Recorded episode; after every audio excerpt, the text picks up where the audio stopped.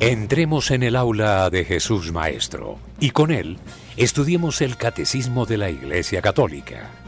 Dirige el Padre Germán Darío Acosta.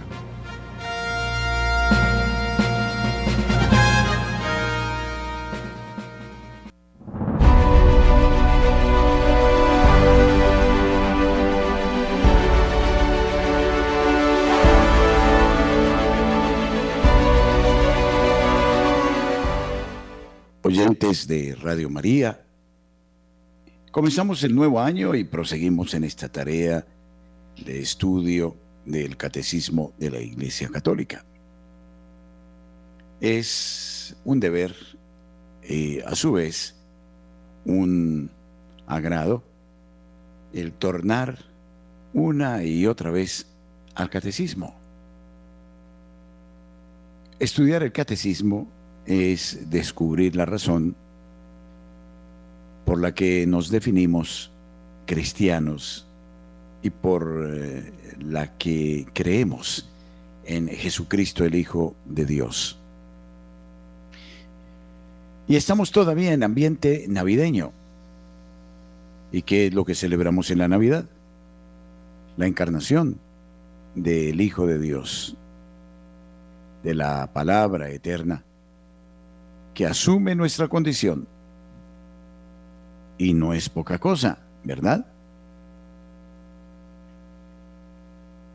Es el motivo por el cual nosotros nos decidimos por ser cristianos y no de otra denominación. Porque afirmamos, dice Benedicto XVI, un hecho histórico no solo lo dice Benedicto XVI, lo dicen los padres de la Iglesia y la más antigua tradición cristiana. El acontecimiento de la manifestación del Hijo de Dios que muestra al hombre su origen y su destino y que abre al mundo a los bienes eternos. Cuando nos acercamos entonces a estudiar el catecismo de la Iglesia Católica, estudiamos la doctrina de quien se encarnó, de quien se hizo hombre, de quien nació del seno de la Virgen María, el Mesías, el Dios con nosotros. No podemos entonces perder de vista cuando asumimos cada artículo del catecismo cuál es la columna portante sobre la cual se edifica nuestra fe. Y la iglesia, por supuesto. Y esa columna, o si se quiere, esta piedra angular, es el propio Jesucristo, la segunda persona de la Santísima Trinidad. Dios como el Padre y el Hijo, engendrado, no creado, de la misma naturaleza del Padre y del Espíritu. Y entonces es posible para el cristiano creer, y no solo creer, sino vivir una experiencia de comunión, de diálogo, de contacto con el Mesías, con el Hijo de Dios, con Jesucristo. Y Él, entre otras cosas, viene a dar plenitud a lo creado, a mostrar cómo lo creado es santo, es expresión del altísimo don de Dios, es la comunicación adextra del amor de las tres divinas personas. Y por ende, la encarnación del Hijo de Dios obedece en primera instancia a la confirmación de la obra que de suyo es santísima porque provino de este Dios santo. Pero como consecuencia de la ruptura que el hombre estableció con Dios, vino él también a ser proclamado pontifex, pontífice, puente entre Dios y los hombres, para invitar a los hombres a restablecer el diálogo con su creador. Y ese es el motivo de la encarnación de la predicación, de la pasión, de la muerte y de la resurrección de Jesucristo. Todo cuanto acontece en Jesucristo sucede en nosotros. La suerte no está echada porque Jesucristo viene a saldar la deuda y a salvarnos. Y en ese sentido, se nos descubre en Cristo nuestra altísima dignidad de hijos de Dios. Y por eso en la tercera parte del catecismo, ya en el eh, elemento segundo, hemos venido hablando del pecado. Y el pecado no es otra cosa que voltear la espalda al proyecto para el cual fuimos constituidos inicialmente por Dios sobre la tierra. Era un proyecto de comunión, de diálogo amoroso, de intercambio, de fraternidad, de participación de los bienes divinos. Bienes que eran la fuente de nuestra dicha, de nuestra alegría, de la bienaventuranza. Y bienes que hemos perdido a causa de aquellos que se dijeron engañados por el caído, vamos a ser como Dios, no necesitamos de Dios. Y es que aquí sucede algo elemental sobre lo que trabaja el maligno. El amor significa donación, entrega total, plena. Y al mismo tiempo significa recepción de los bienes del amado y de los bienes del amante. Y esto supone sacrificio, generosidad, oblación. Y el demonio dice no.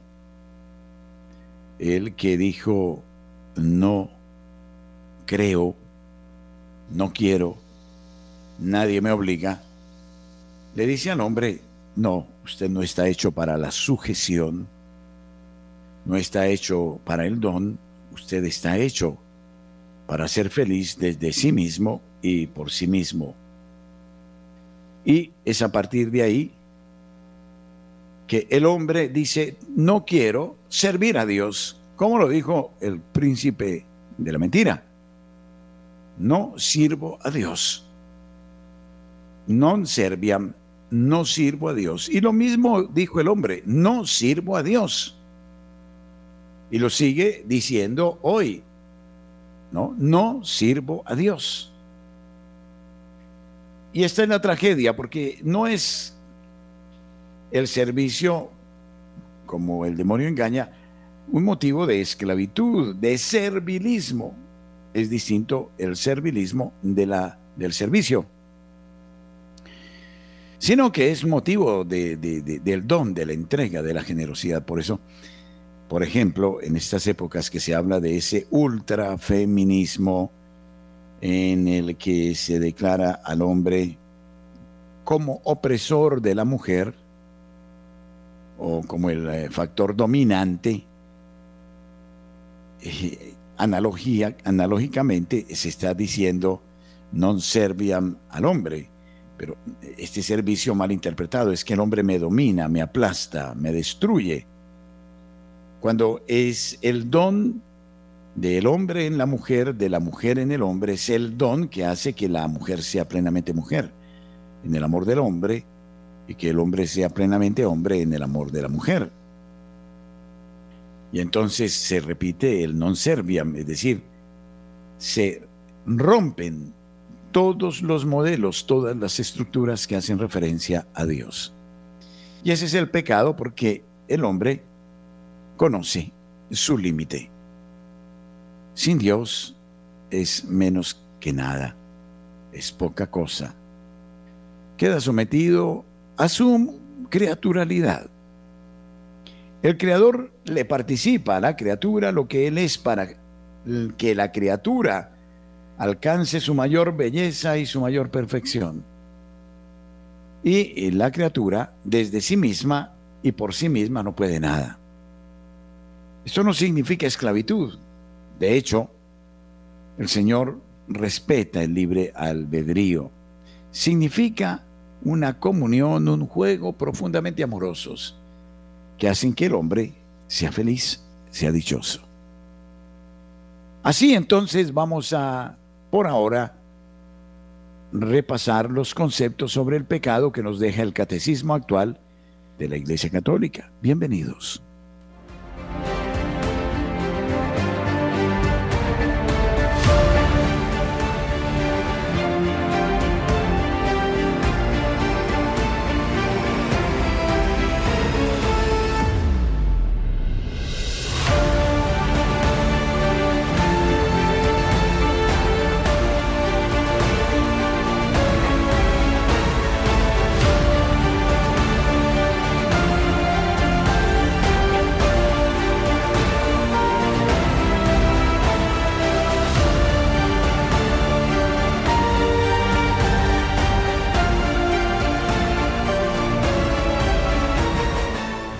Tornemos entonces al estudio que nos ocupa.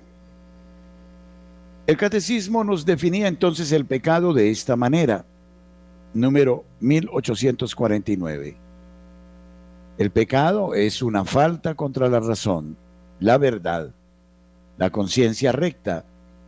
Es faltar al amor verdadero para con Dios y para con el prójimo a causa de un apego perverso a ciertos bienes hiere la naturaleza del hombre y atenta contra la solidaridad humana. Ha sido definido como una palabra, un acto o un deseo contrarios a la ley eterna, dice San Agustín en Contrafaustum eh, Manicheum.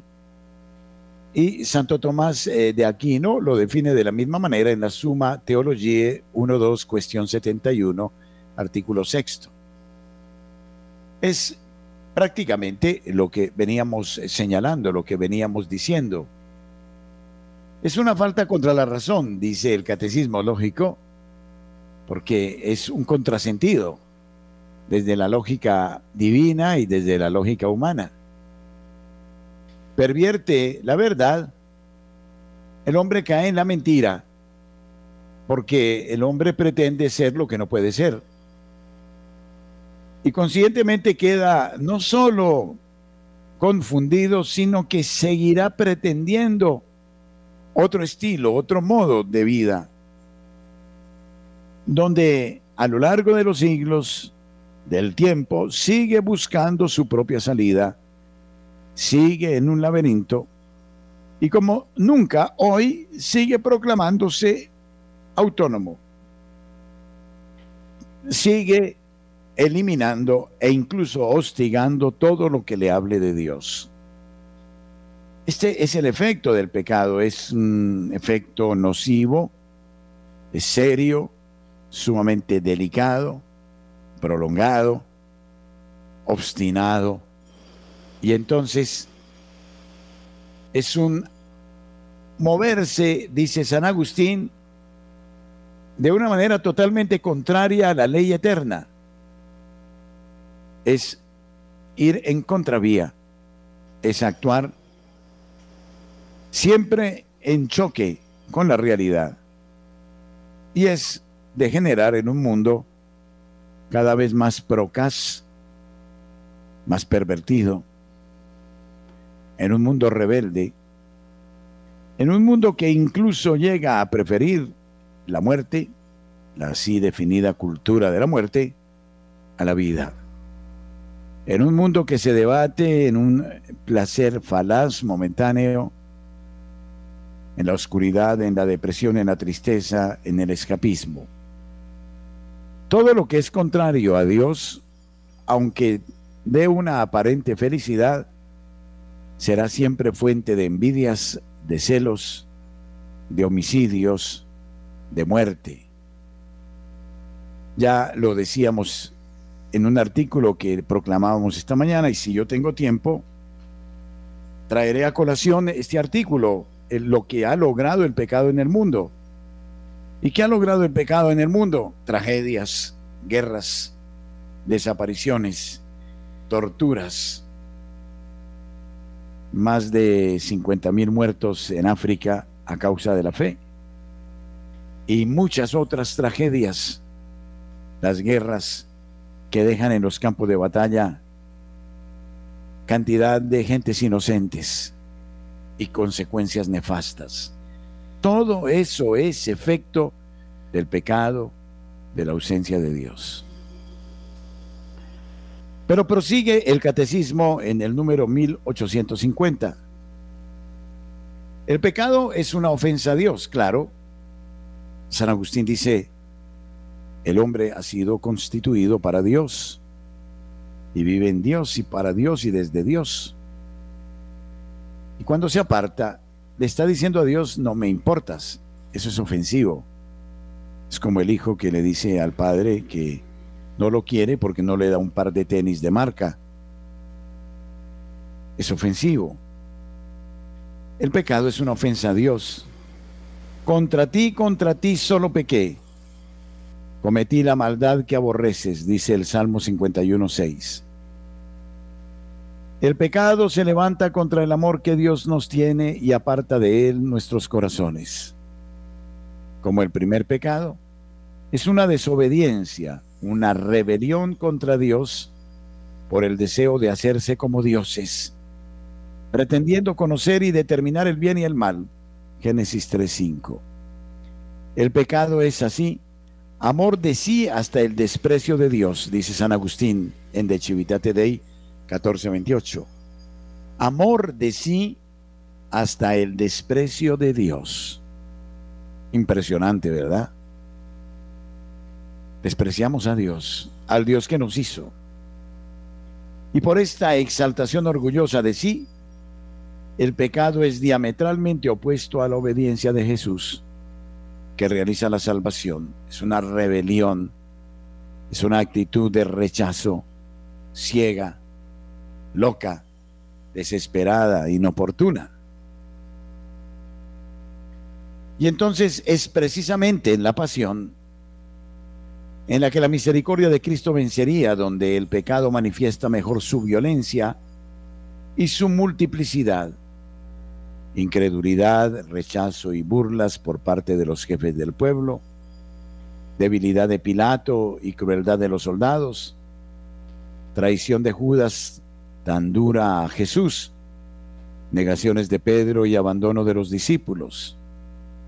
Sin embargo, en la hora misma de las tinieblas y del príncipe de este mundo, el sacrificio de Cristo se convierte secretamente en la fuente de la que brotará inagotable el perdón de nuestros pecados. Efectivamente, el pecado es de tal gravedad que llega incluso llega incluso a producir la muerte del Mesías, del Hijo de Dios. Dios viene misteriosamente para saldar esta deuda, para invitarnos a restablecer el diálogo. Y el demonio, al contrario, se revela. Y se revela llevando al hombre a la ceguera y a la violencia, a la incredulidad, a la burla, a la crucifixión de Jesucristo. Siempre pienso que cuando enarbolamos la cruz de Cristo en nuestras manos, estamos gritando nuestro propio pecado. Estamos diciendo hasta dónde hemos llegado, hasta condenar al propio Dios. Juan nos lo recuerda en su prólogo. Vino a los suyos y los suyos no le recibieron, no lo quisieron, no desearon dialogar con él prefirieron la oscuridad a la luz, se negaron y entonces prefirieron al príncipe de las tinieblas. Y Jesucristo se somete a una muerte y muerte de cruz. Es fácil decirlo, pero intentemos entender eso a fondo. Lo que hemos hecho, lo que hemos logrado con el pecado, la condena del propio Dios, que se somete y muere, y muere para vencer la muerte y resucitar. Y es una victoria definitiva sobre el demonio, así el demonio sigue actuando en el mundo y sigue engañando. porque es el Mesías, es el Hijo de Dios, quien supera la muerte, la última consecuencia, el último efecto del pecado. Y con él morimos, dice Pablo, al pecado y con él resucitaremos a la gracia. Desde ese punto de vista, entonces, logramos nosotros constituir un pueblo nuevo. Tendremos la ocasión, como dirá Pablo, la última ocasión, la última oportunidad de mirar a la cruz de Cristo y en ella encontrar nuestra salvación. Muy importante ver cuáles son las consecuencias últimas de esta rebeldía, la negación de Dios y la condena de su Hijo Jesucristo hasta sacrificarlo. Este es el efecto de la ausencia de Dios, que no es poca cosa y que sigue manifestándose y de qué manera en el mundo. De manera impresionante, no podemos desconocer los efectos de la ausencia de la gracia de Dios. Son letales, terribles, son indefinibles. Los lager, las hambrunas, las guerras, los desastres naturales, en fin, un sinnúmero de cosas que deja el pecado. He ahí la urgencia de regresar, de hacer un retorno a la casa del Padre con un corazón contrito. Jesucristo vencerá porque resucitará y el demonio quedará condenado, aunque no dejará, porque no se anula nunca nuestra libertad, de llevarnos a la perdición, de conducirnos a la muerte.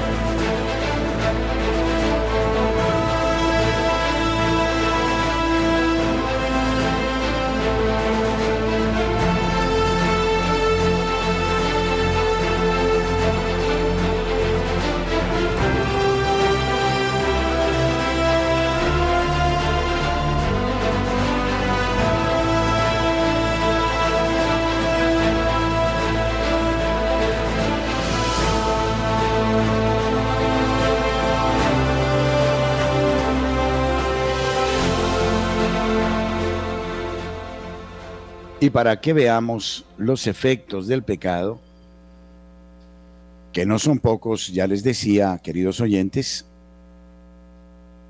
el catecismo nos dice en los artículos 1852 y 1853 cuáles son estos pecados. No se recuerda el catecismo que la variedad de pecados es grande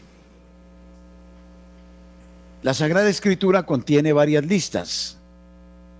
La carta a los Gálatas opone las obras de la carne al fruto del Espíritu.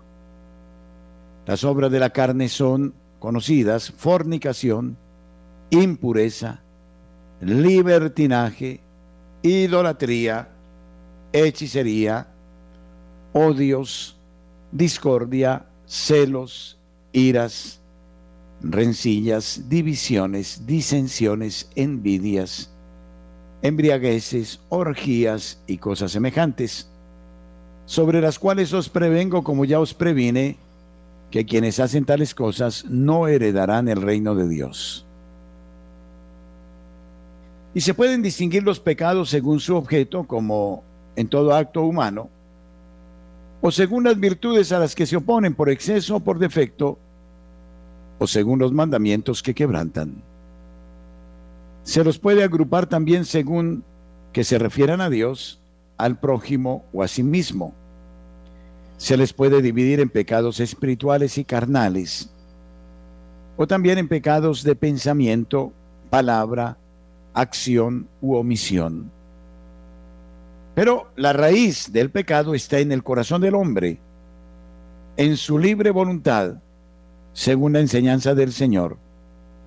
De dentro del corazón salen las intenciones malas, asesinatos, adulterios, fornicaciones, robos, falsos testimonios, injurias. Esto es lo que hace impuro al hombre, Mateo 15, 19, 20. En el corazón reside también la caridad, el principio de las obras buenas y puras, a la que hiere el pecado. Entonces, aquí el catecismo, apoyándose en distintas cartas del apóstol Pablo a los romanos, a los corintios, a los colosenses, a Timoteo, hace una descripción detallada de los distintos pecados, que por otra parte son proyectiles, diría yo, de alto alcance. Las obras de la carne que describe Pablo, ¿no? Y es bueno considerarlas atentamente, sobre todo cuando oramos por nosotros, por nuestros seres queridos, y de repente por quienes están penando en el purgatorio a causa de sus propios pecados.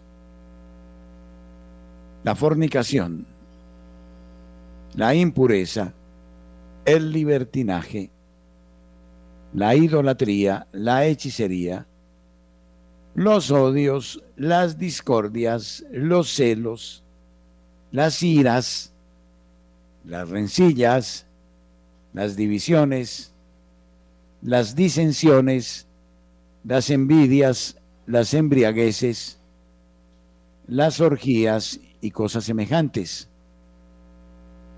Aquí yo me atrevería a proponerles a ustedes unas prácticas interesantes,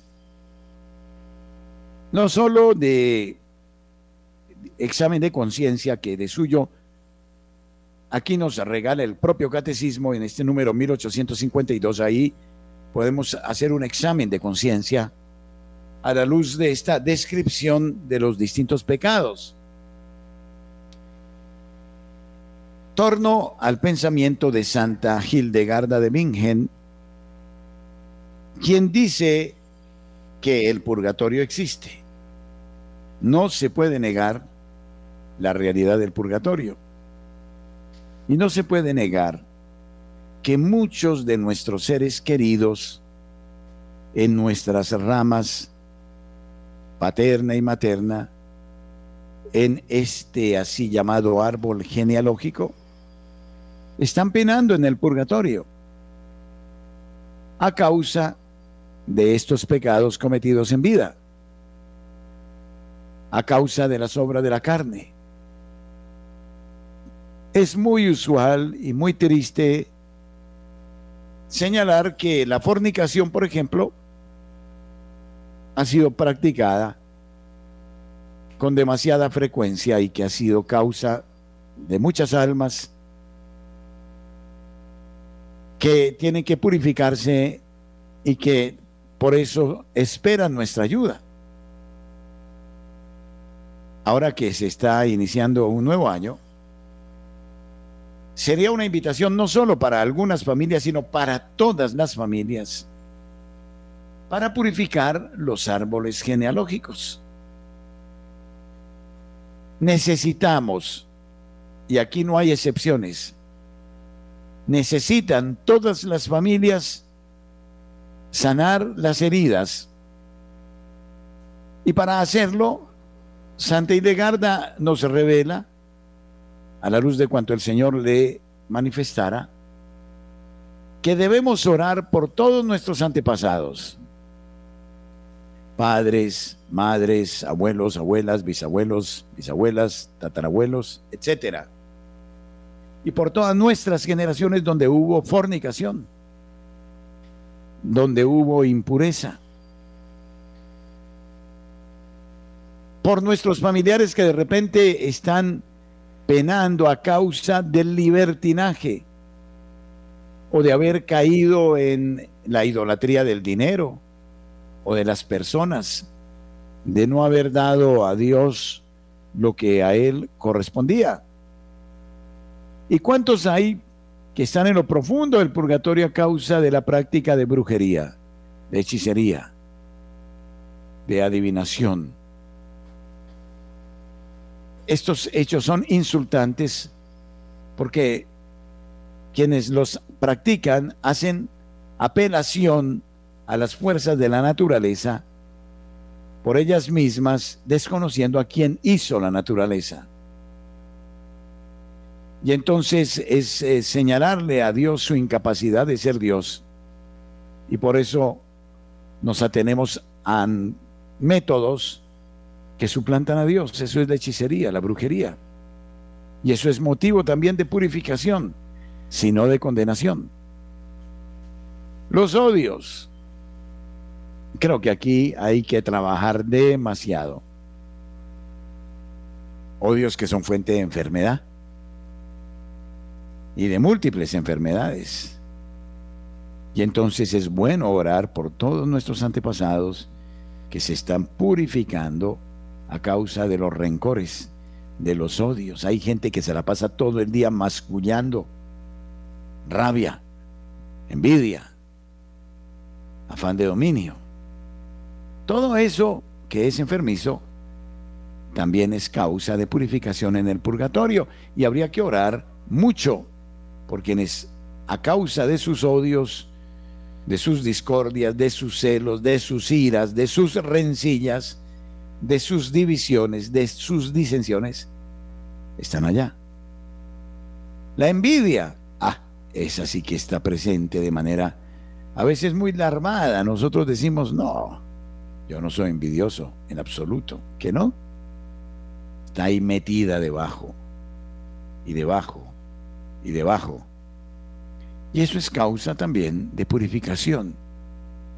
Embriagueces o Bastaría preguntar cuánto dinero hemos dedicado al licor, a la falacia de huir a través del alcohol.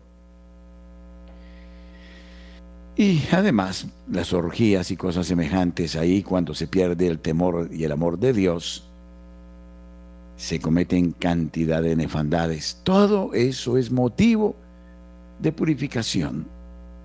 Y las almas purifican en el purgatorio también por los méritos de la pasión, muerte y resurrección de Cristo. Y el purgatorio existe. Bueno, lo cierto es que muchos católicos de hoy se burlan de la posibilidad de la existencia del purgatorio. El purgatorio existe, nos dice María Siman. Y nos dicen, nos dice la iglesia, y este es un dogma de la iglesia, la existencia del purgatorio el purgatorio existe. No hay nada que hacer. Y es lógico porque el ser humano no podrá acceder a la visión plena, beatífica, a la visión total de Dios si no se ha purificado antes. Entonces, es inevitable el purgatorio. Y allí en el purgatorio ya mm, el ser humano se ve tal cual es. No puede mentirse, no le puede mentir a Dios y al mismo tiempo sabe que tiene que purificarse y en ocasiones purificar largamente. La única posibilidad por la comunión de los santos es que oremos por ellos y que dejemos también nosotros esas conductas para que ellos puedan liberarse de esas penas y acceder a los bienes celestiales. Esta es una práctica muy saludable que de repente también va a romper con una cantidad de ataduras que quedan por ahí y que vienen de atrás y que nos dan un nuevo modo de ser, de hacer, de decir, de pensar. En estos pecados tenemos que vernos nosotros mismos, pero al mismo tiempo debemos mirar los pecados, no de los otros que están en la tierra, sino de los que nos antecedieron que están esperando nuestra súplica y oración. Y es este un modo eficacísimo también para que nosotros nos podamos dividir liberar de esos pecados, de esas ataduras. Ha habido también santos en nuestras familias, grandes santos, héroes. Pero ha habido también homicidas, suicidas, muchas cosas que van y que no van. Todo eso es consecuencia del pecado. Y todo eso lo podemos superar llevándolo a los pies de la cruz de nuestro Señor Jesucristo, siempre aplicando los méritos del Señor, el amor infinito de Dios, que no rehusó la muerte y la cruz, para que en la cruz, en el grito del abandono, encontráramos nuestra propia resurrección. En la resurrección de Cristo, nuestra propia resurrección. Entonces, en definitiva, todos los actos humanos, es decir, actos libres, por los que decidimos actuar mal en contra de los principios divinos, son pecados. Pecados espirituales, pecados carnales. También debemos purificar, además de lo que hemos dicho, los pensamientos, las palabras, las acciones malas y las omisiones. Y la raíz de este pecado no radica, no está en Dios, está en el corazón del hombre, dice el Señor.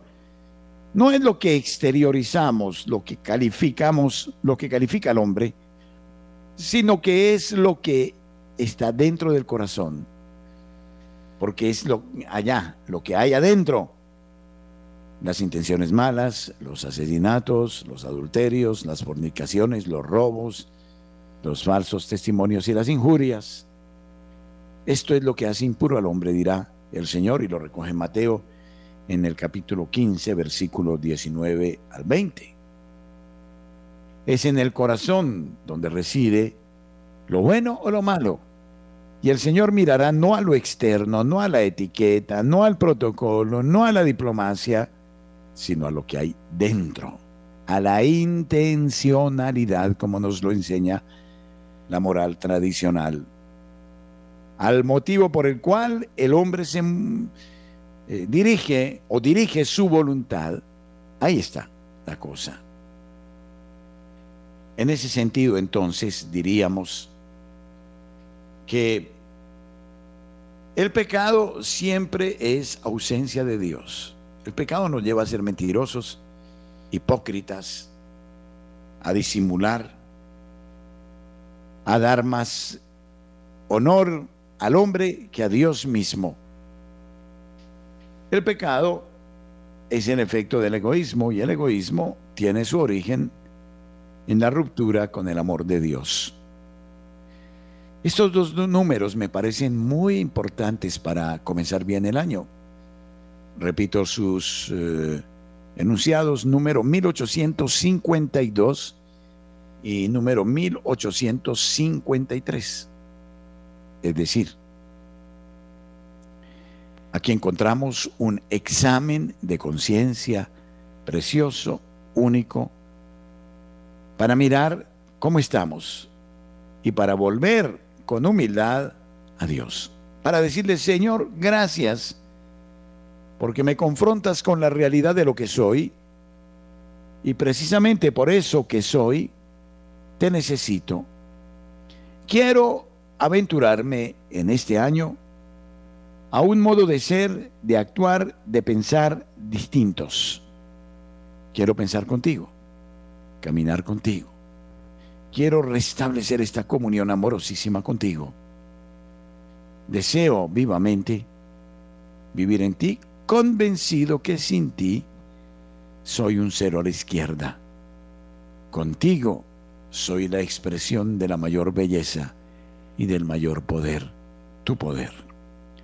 Nuestro número telefónico 746-0091. Para quienes quieran participar en esta hora y regalarnos su concepto en torno a un tema de gran interés, a un tema que es necesario si nos queremos definir auténticamente creyentes.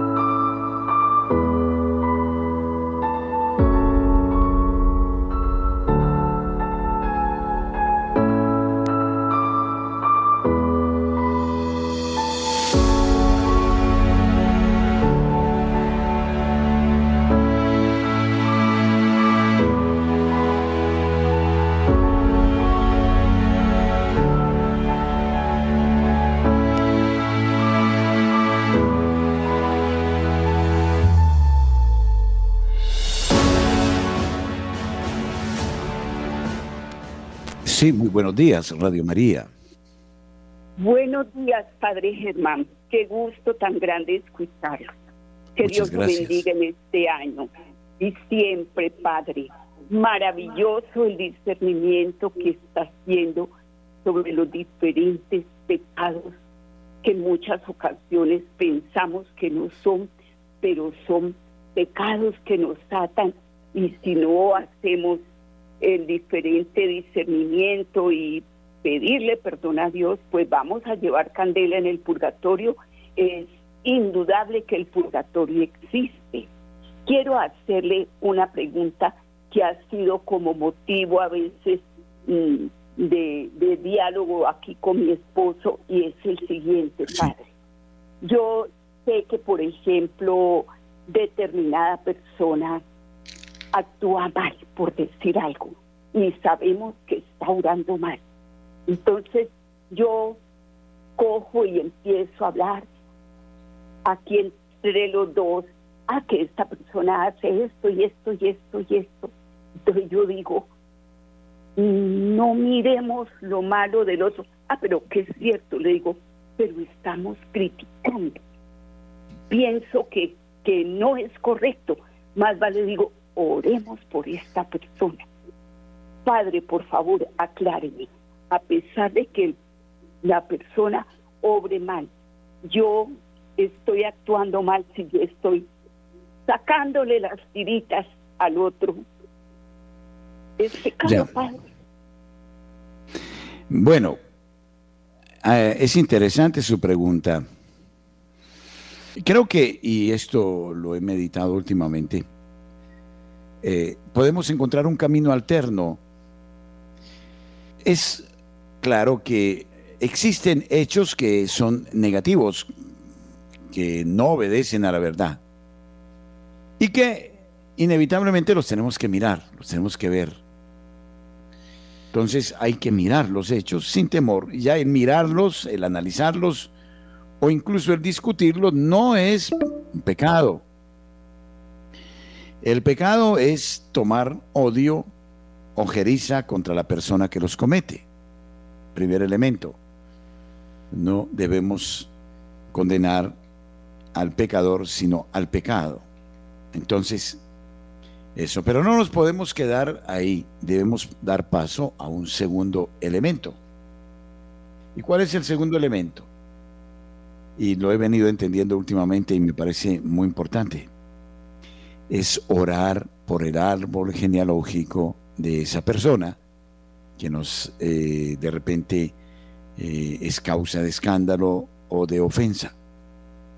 Y entonces es pedir perdón a todas las almas del purgatorio de ese Señor en su línea paterna y materna, de tal manera que las almas de Él puedan liberarse de esas culpas. Miren que ya este ejercicio nos pasa del rencor a la caridad, nos pasa de la rabia a la medicina, a la súplica. Objetivamente existen actos muy malos y no los podemos negar, pero nuestra labor tiene que ser la del médico, no la del eh, mm, sátrapa. Es decir, comenzar a orar por él, por su árbol genealógico, por todas las almas del purgatorio que de repente están padeciendo y purificándose a causa de esas ataduras que en un modo u otro han llevado a esa persona a actuar en esa dirección. Y entonces veremos grandes cambios, seremos agentes de cambio, no agentes de crítica y de a mí qué me importa y me lavo las manos y miro desde la barrera y, bueno, no. Aquí de inmediato comenzamos una labor de sanación, de purificación y ayudamos a que la persona se libere de esas ataduras. Muchísimas gracias. Buenos días, ¿con quién estamos? ¿Aló? buenos días. Buenos días, padre, habla con María. Hola María, bienvenida. Ay, padre, pues me lo, lo, saludo con el corazón y con el con el manto de la Virgen María Locura porque tenemos un año muy difícil porque este año es un año bisiesto. Y pues esta mañana estaba escuchando lo de las notas eclesiales cómo hago yo para esa para esa charla que el Padre dio sobre el libre albedrío pues eh, hablar con eh, nuestra secretaria ya con Magola y ella le informará oportunamente Ah, gracias, padre. Oiga, padre, es que anoche fui a la Eucaristía a, un, bueno, a una parroquia por allí cerca, de donde vivo, y el padre dijo en la, Eucaristía que todo el mundo podía comulgar. Padre, eso no es un pecado porque uno sin confesarse uno no puede, no puede comulgar y tengo entonces pues a mí él no me confunde porque como yo sí tengo muy claro que uno se debe confesar Juan 2023 y él le dijo a la gente que todo el mundo podía comulgar porque el Señor había venido a por los pecadores. Acláreme eso un poquito, Padre, por favor. No, todo el mundo debe comulgar si está en gracia de Dios. Y si está en gracia de Dios, puede acercarse dignamente. Pero si está en pecado, tiene que confesarse. Tiene que haber un sincero deseo de arrepentimiento, de cambio de conducta. Esa es la realidad. De modo que eh, si el sacerdote dijo que todos pueden comulgar así estén en pecado, pues es un atrevimiento. Bueno, aquí en esto yo soy delicado, puede ser que lo haya dicho en otro contexto o de otra manera, pero eh, quien está en pecado no debe comulgar, debe confesarse y debe arrepentirse y debe querer cambiar de vida para acercarse dignamente a la Sagrada Eucaristía. Es cierto que mucha gente se acerca a recibir la Sagrada Eucaristía sin confesarse. Y eso está muy mal. Y eso no debe ser. De suerte que eh, aquí, si un sacerdote se atreve a decir eso, está desconociendo el pecado. Y eso no, eh, no es bueno. Está dando un espaldarazo a una actitud, a una conducta en la que no se invita a la conversión, sino a seguir pecando. Jesucristo cuando perdona a la mujer adultera le dice, yo no te condeno, vete y no peques más. Ahí está la diferencia. Muchas gracias.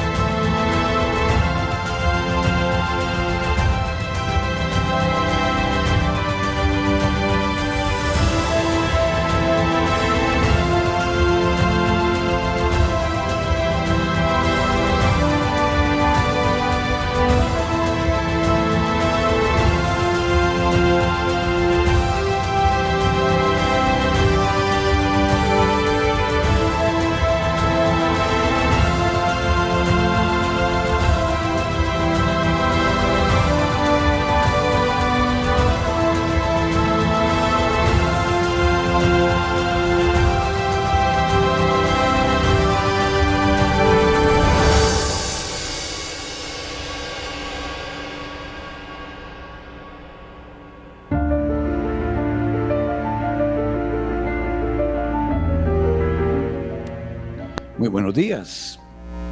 Muy buenos días, Padre Germán. Le habla María de los Ángeles Ordóñez desde La Peña, Cundinamarca. Bienvenida, María de los Ángeles. Para aportar, si se me permite, eh, a veces no estamos atentos a la palabra o a la homilía y entendemos mal. Así le pasó a una persona conocida mía también me contó, dijo, yo quiero ser madrina en tal iglesia porque es que allá el padre dijo que todos podían recibir la comunión y, que ellos habían comulgado. Y entonces, pues, gracias a Dios, teniendo el conocimiento, yo le aclaré.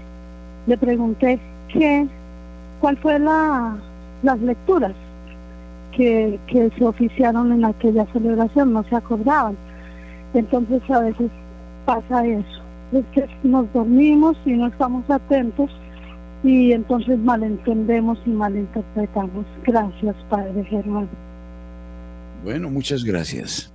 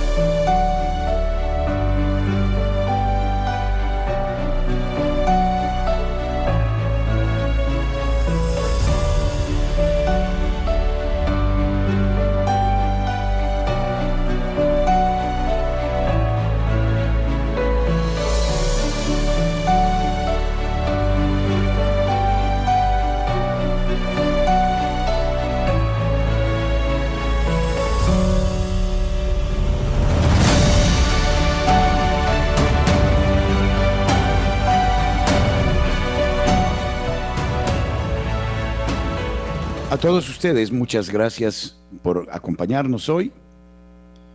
Dios les bendiga y seguiremos en próximas entregas mirando este tema tan importante en una época en que pareciera negarlo, el tema del pecado. ¿Cuál es su realidad? ¿Cuáles sus efectos? ¿Y cuáles los caminos para volver a la gracia de Dios? Hasta otro momento, el Señor les bendiga siempre.